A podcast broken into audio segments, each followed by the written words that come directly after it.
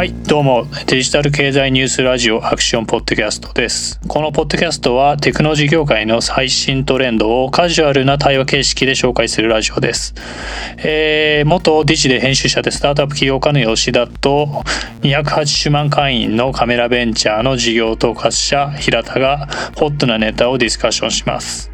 ネタは吉田が運営するデジタル経済メディアのアクションアクションゾーンからのものです。えー、さて第2回今回のテーマはコロナ不況とスタートアップです。では平田さんよろしくお願いします。よろしくお願いします。はい、えー、はいよろしくお願いします。とそうですね。あの先週これを録音してるのが3月11日でおそらく、はい、えー、これを出すのがちょっとタイムラグがあるんですけどえー、そこその3月11日から見た時の先週にセコイアキャピタルが、えー、創業者や CEO 向けの、えー、ノートを一般公開しましたと。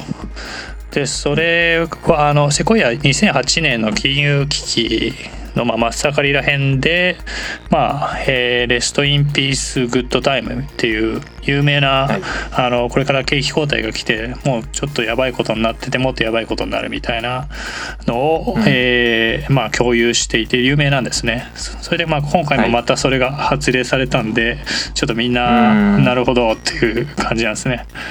えっとおそらくその実体経済ですか？なんかテレビで CDP がうんちゃらかんちゃらとか言ってるのとえー、はい、一般的なテック企業のそのなんですかビジネスとかには多分時間差があるんだけど、うん、この今回はコロナはなんかどうもなさそうというか分かんないですけどね。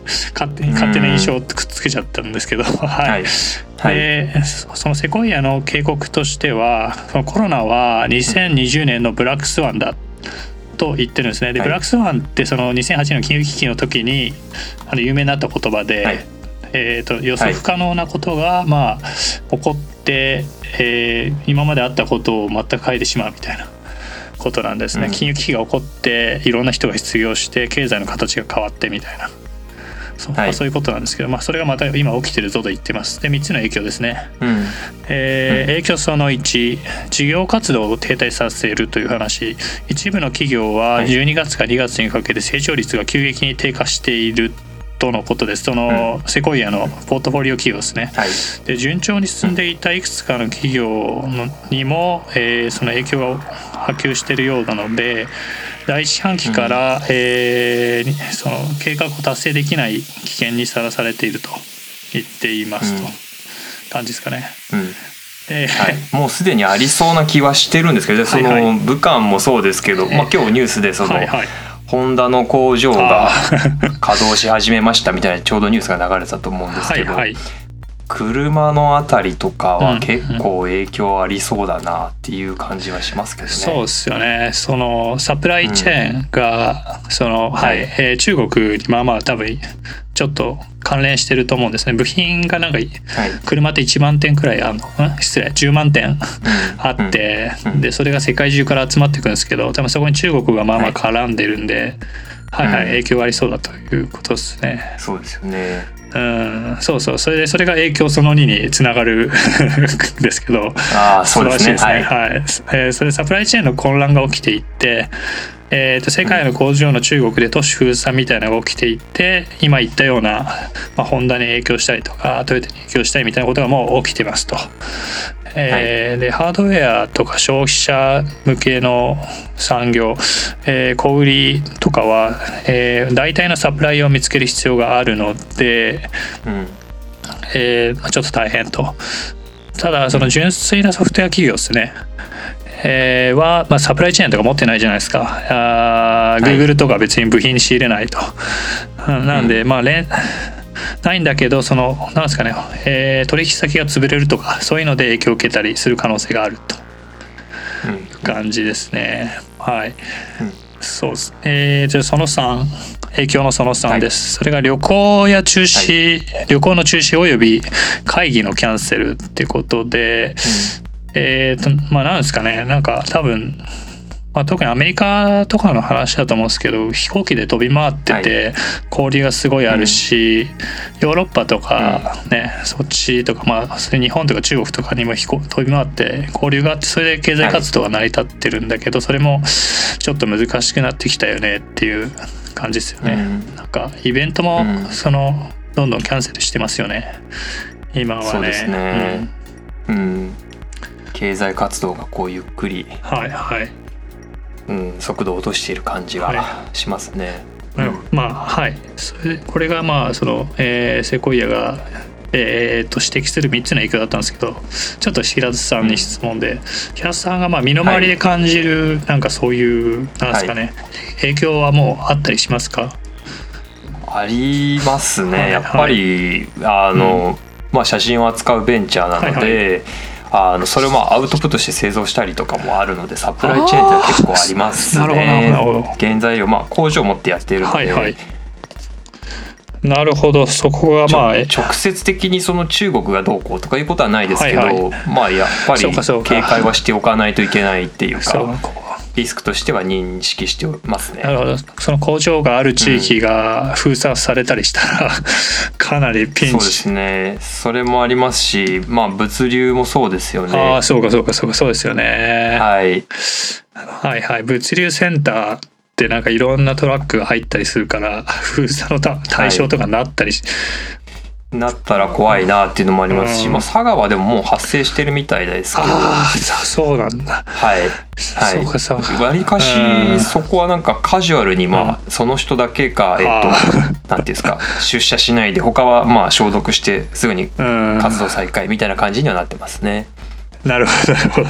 まあそうですよね、はい、それで全部止めるわけにいかないしね、はい、はいはい。ただまあ物流って言ってもやっぱそのコアになるセンターとかもあるわけじゃないですか、はいはい、そういうところとかで集団で出ちゃったりするとやっぱ人が足りなくなるとか。あそうですね。そういう問題とかも多分出てくると思うんですよね。なんかもともと足りないって話ですよねそのそうですね。人足りないですし、まあ、そうですね。物流その EC がまあ、ね、あだいぶ増えてきてるんで。はい、はい。はい、そうですね。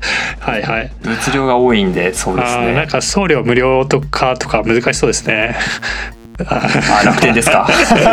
そうです。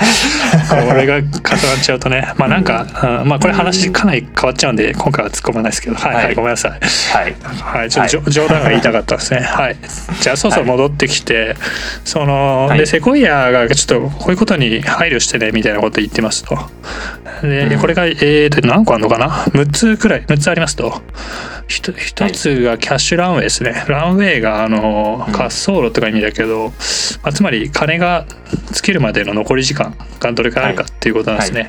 はいはい、えー、そうねだからいつ金がもらえなくなるか分かんないのでなどれくらい生き残れる金を今持ってるかってことを気にしろと。そうですね。はいはい。そうですね。うん、はい。えー、で、その2が資金調達です。えっ、ー、と、2001年と2009年にセコイアがなんかまあ経験してるんですけど、やっぱ資金調達がちょっと難しくなる可能性はあるらしいんですね。はい、えー、で、こまあ、Google とか PayPal はその不況の余波を乗り越えて、まあ、今でかい企業になったし、はい、まあ、Airb、スクエア、ストライプとかはその金融機関の真っ最中に設立されて成功していると。で後ろのスクエアとストライプは何ていうかそのその伝統的な金融機関の役割の一部をいただきますっていう形で 出てきたので、まあある意味すごいい。いタイミングで出てきましたと。うん、なんでまあある意味ではピンチはチャンスになると話ですね、はい、えー、3つ目気にするべきこと3つ目が売上予測ですね、えー、なんですかね。その自分のビジネスが関係なさそうに見えても売上が、えー、下がる可能性があると。とか、うん、もうこれは制約確実だみたいな取引がいきなりなしになる可能性もある。気をつけろとそうですね、うん、まあ逆にズームみたいなところはね 追い風というか。そうですね。はいはい、うん、うん、そうですよね。あのちょっと話いっちゃうけど YouTube 僕まあまあ見てて、はい、なんか明らかに広告増えてるんですよね、はい、なんか。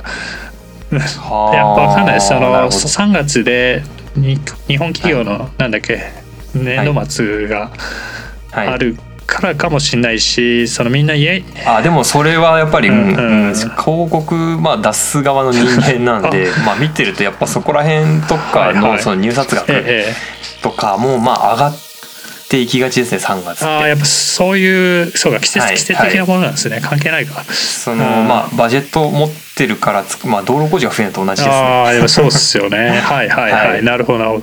そうか。まあ僕が勝手に想像したのは、みんな家にいて YouTube とかの視聴数が増えてるから、広告がめっちゃ入るようになったんじゃねえかって まあ思ったけどああどうなんだろう 実際結局出向する側がいないとね、うん、なかなかそれも難しいじゃないですか。まあ確かに確かに、ね、だしまあうん、うん、まあ見てるだろうなっていう予測はできるんでじゃあこういうふうに出そうとかっていうふうに増えてるっていうのはあるかもしれないですしね。うんうん、そうですね。今言った2つをちょっと分けて調べる手段がないんで何とも言えないですけど。まあはい、うん、えー、ちょっとそれで,、えー、で4つ目気にするべきことがマーケティングですね。でまあそう今の話そのままつながるか、うん、えっ、ー、とライフタイムバリューですね。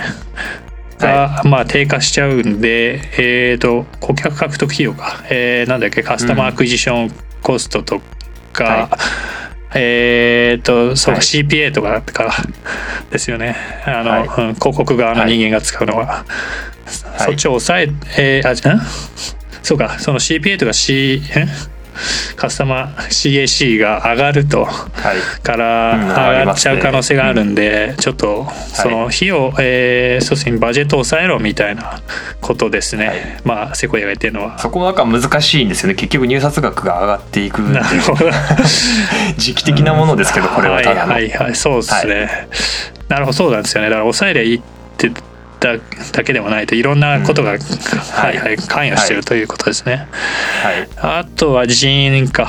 まあね、だからこういう時にチャンスだっつってちょっと人を雇いまくるっていうのは まああんまよくねないですよね。ないですけどね、うん。まあ、分かんないですけどね、まあ、僕スタートアップ詳しくないですけど 自分でやってるけど、はい、まあなんかたまにそういう狂気のプレイはいると思うんで。なんかやっぱり10社とかいると1社くらいそういう人っていると思うんですよね。うん、それやめろよっていう話かな。はい、あとはでもまあ日本だとね、なかなかその人員を解雇するってレイオフしにくいっていう問題もあったりするんでまあ、め方やばくなったらね、レイオフして一旦こう防御体制を取ってみたいなことできると思うんですけど、はいはい、そこら辺難しいですよね。えー、なんかそうです。僕大学生の時アメリカにちょっと行っててでその時に俺レイオフされたんだっつってすげえ楽しそうに飲んでるやつと出会ったんですけど、はい、なんかそんなにカジュアルに こういう労働市場が変わればいいなとちょっと思います。まあ。流動性が違いますよね、やっぱね。はいはい。まあはいすみません。でそれで設備投資ですね6つ目が。これはまあ当たり前ですけど、例えばまあなんだろうな。うんまあ仮に僕が自動車会社やってたとしたらこういう時に新しい工場を作るって計画は凍結するべきだっていうのはまあよくわかりますよね。そうですね、うん。ということでまあメッセージとしては守備的になるべき時で、はい、それを実行しろっていうことなんですね。うん、はいはい。まあすごいごくしごく当たり前で ためになる話だったかなと思います。はい。はいうん、これをちょっと我々の身近なところに持ってこようかと思って日本にとってはどうかですね。これがフェーズ2ですけど、うん、その日本のちょっと実体経済の話しますけど消費税増税で、はい、昨年の10月から12月期で年率換算でマイナス7%オーバーの GDP、ね、改定値出ましたよね。よね6.3からマイナス7.1ってびっくりしましたけど、ね。うん、一応政府のストーリーとしては台風が、はい、効いたとか っていう方が強いらしいんですけど、はい、まあまあまあちょっとな邪水が働けば増税だよなっていう。はい、うん、やっぱちょっとね増税ですよね明らかに。我々消費者としてもなんかやっぱちょっと買い物した時に税が増えたっていうのを感じましたしね、はい、はい、そでそれに今回のコロナがぶつかってきたんででなんかそのいろいろ先行指標が出たりしてるんですよね。なんかそのなんか消費の一端を測れるようなのとか、製造業の指標とか、それがかなり全部やばい感じなんで、でこのケースって今が一番やばいじゃないですか。でその今のやばさを伝えるそのなんですか指標はまだないですね。うん、その Google アナリティクスとかみたいな感じじゃないんで。はい。だから まあもしかしたらこのそのセコイアが言ってる以上には言ってるのはアメリカのことだけどメインは、はい、だから日本は実体経済は多分もっと悪いと。うん、じゃあそれがスタートアップにとってどうかってことを考えたいんですけど、うん、でまあやっぱ影響はあるよねっていう感じででこれは多分業種ごとにすごい様々なんで全然断言できないし、わかんないですけどそうですね。うん。そのはい。なんですかね、まあ、旅行系 とかは、うん、あと消費者系ですね、まあ、一応 D2C とかああいうところ辺がちょっと大変になる可能性はありますと。うんただその日本のスタートアップ業界って規模が小さいんで、はい、そのなんですかね。その実体経済とのその相互関係を多分うまく測る手段がないしからもしかしたら実はあんま関係ないとかいう可能性も あったりするんです。すると僕は見てます。はいはい、でその資金調達に関してはその事業会社とか含めていくと金は余っているというのが、あの、ね、僕の考え方ですね。はい。あの、はい、はい、はい、あの。独立系の VC の日。まあ各国のまあまあその中央銀行はまあ金いっぱいね、流してるんで、ね、いっぱいあるのは間違いないんで。そうですそうですはい、はい、みんな、まあ、内部留保が溜まっていてそれを投資先を探してるって状態は変わらない、はい、うん、なので、まあ、なんか資金調達に対しての影響は理論上はないと思うんですね。理論上は。でも、実際今なんですかね。えー、あさまあごめんなさい。さらに理論上さらに影響がないってことを補填したいです。それが、えー、実体経済がやばくてもスタートアップの時の資金調達ってこの潜在的な価値ですね、はい、あのアクションゾーンというサイト、うん、僕がやってるサイトによく出てくる無形資産とか無形投資、はい。はい、というようなものが将来的に出すリターンを予測してあの値段をつけてお金をかけるわけです。って考えると、はい、まあ仮にコロナがまあ人類を滅ぼしているシナリオ以外は、まあ、将来的にキャッシュフローが生まれて、まあ、お金を儲けてることを予測してかけるので、まああんまり関係ないんじゃないかなっていうのがまあはい僕のポジショントークですね。起業家なんで。はい、でもまあでも実際にはまあ平さんがじゃあこれ投資家だったらどういうポジションを取りますか、いやそれはまあもちろん慎重になりますよね。慎重にもなるし、まあ、もちろんね今までも慎重じゃなかったかってそういうわけじゃないですけど、はいはい、まあ、その事業がそのコロナの影響とでどうあるかっていうこともありますし、実際まあこの今こう不況に来るぞっていう影響の一つに、まあ、はい。はい、あのちょうど月曜日かな、はいはいはい、えっ、ー、とサウジが原油の増産をするっていう話が出てきて突然ガクンと値段が下がったんですよね。原油価格が、はいはい、1バレルの原油価格が50台ぐらいから30ぐらいまで落ちて、うんうん、これはえらいこっちゃってなって、はいはいはい、でまあ結局安くなるってことはまあ安く物が作れるんでまあ日本はデフレから出られないんじゃないかみたいな。ものもありますし、はいはいはい、そうっす。あとはまあそれに影響して結局アメリカはシエルで結構まああの、うんうん、原油をまあシエルオイルを採掘してたんですけど、そこら辺の企業がまあ安くなると多分採算に合わなくなるんですよね。あなるほどなるほど。で採算に合わなくなると結局そこにまああの貸し付けてる銀行がやばくなるとか。そういういろんなこう二次的三次的にこう波及していって何かが起こったりしないかなとか、まあそういう不安はありますよね。そうですね。そのやっぱ経済は、はい、やっぱ謎に包まれてるというか。はい、A が B を起こして B が C を起こしてみたいなことですよね。はい、はい、なるほど。その平津さんが多分なんかいろんなそのなんですかねインターネット製品を見て多分事業を見てたと思うんですけど、はい、こういうなんですかね、はい、大きなカタストロフィーが真横で起きたことってあるんですか、はい、いやないですね。初めてだと思います、ね、なるほどなるほど。はい、そうリーマンの時はちょっとそういうわけでもないですね。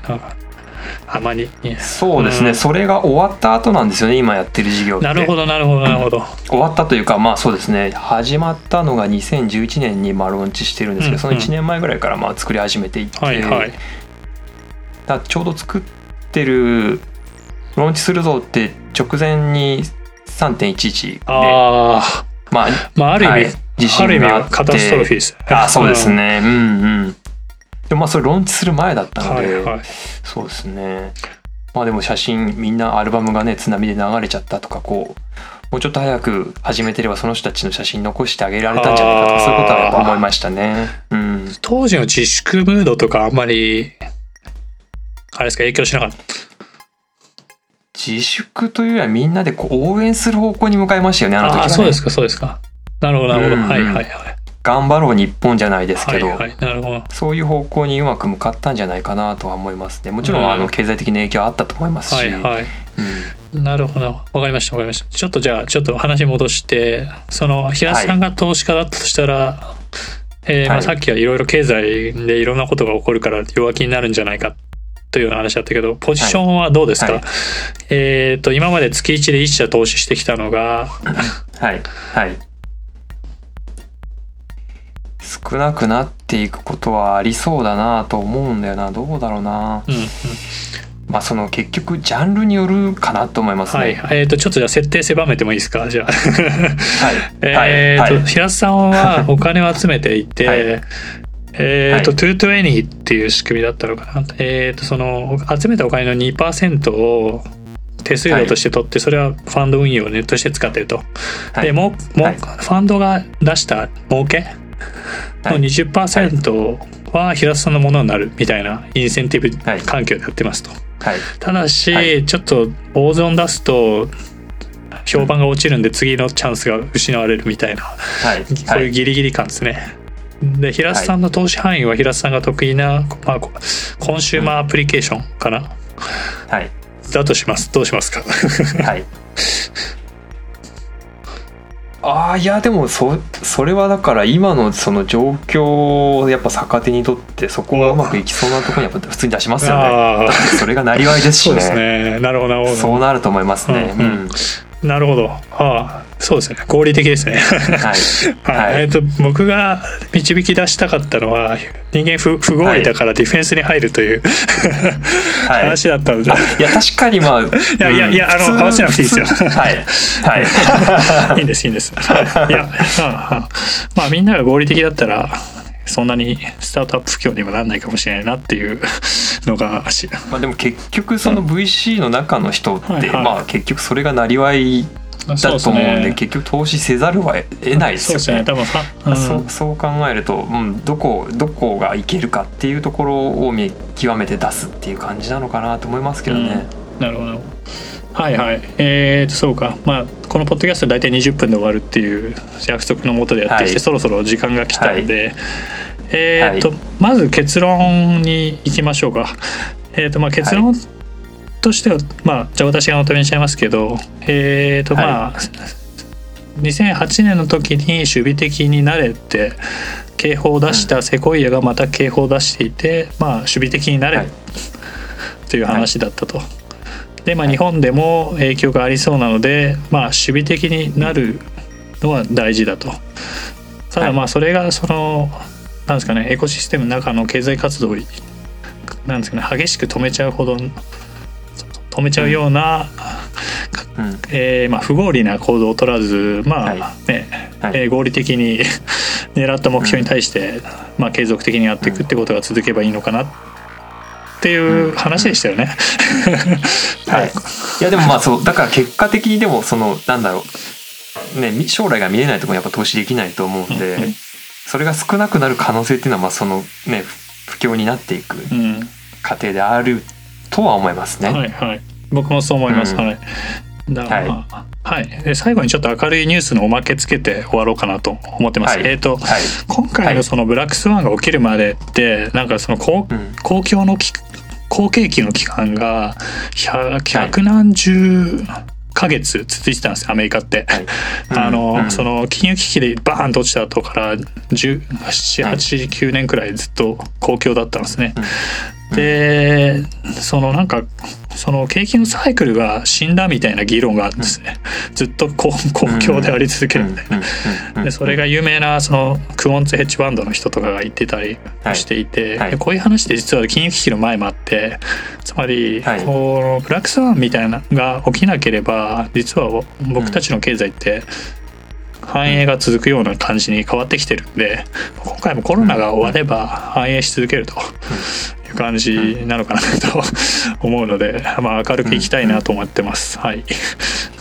そういう意味では僕もなんかもうちょっとその薬ができるまでって実はそんなに時間かかんないんじゃないかなって思ってるんですよね。早くできたとして多分来年の頭とかにはもう出てきちゃうと思いますけどね今いろんなの見てますけど、はい、あそうなんですね。いや、うん、はい。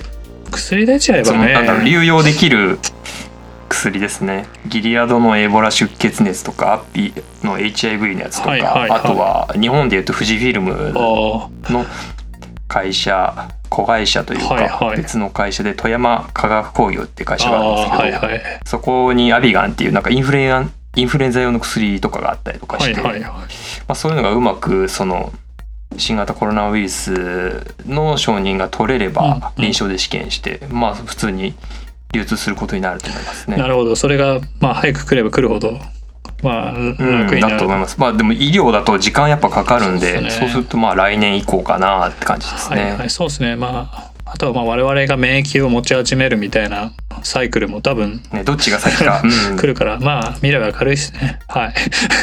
と思うんですけどね、まあ、はい。じゃあ今日今回の、えー、第2回のアクションポッドキャストは未来が明るいということで。はい、だいぶ楽観論ですけどそうですね。えっ、ー、と、はい、これが多分公開されるまで1週間くらいのラグがあるんでそれでちょっと状況変わってたら怖いですけど、はい、未来は明るいです、はい、今日はどうもありがとうございました、はい、平津さんどうもはいありがとうございました。